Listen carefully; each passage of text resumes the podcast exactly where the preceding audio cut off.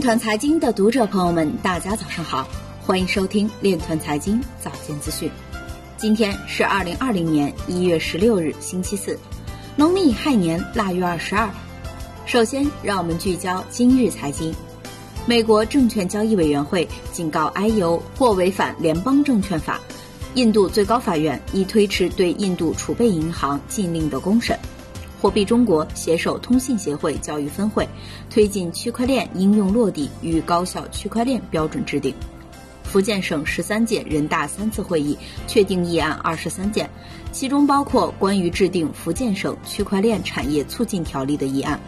有报告显示，二零一九年中国新增营业范围含区块链的企业超过一点一万家，政务区块链应用进入爆发期。有调查显示，超过一半的金融顾问希望在投资加密货币之前能有更好的监管。支付宝推出基于区块链的面部识别汽车租赁服务。世界首个加密城市将于二零二五年在塞内加尔建成。广东省协委员黄世坤表示，用男女谈恋爱解释区块链。中国区块链应用研究中心邓迪表示，区块链对于保卫金融安全有天然优势。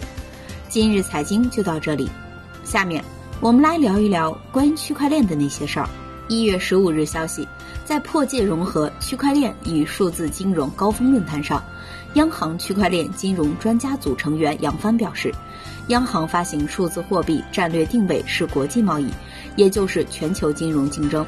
杨帆指出，中国、欧盟、美国三大央行均衡格局已基本形成。各自对未来的数字经济、数字金融的观点和态度趋同。欧盟、美联储和 Libra 主要偏重于 B 端，中国偏重于 C 端，也就是普通百姓。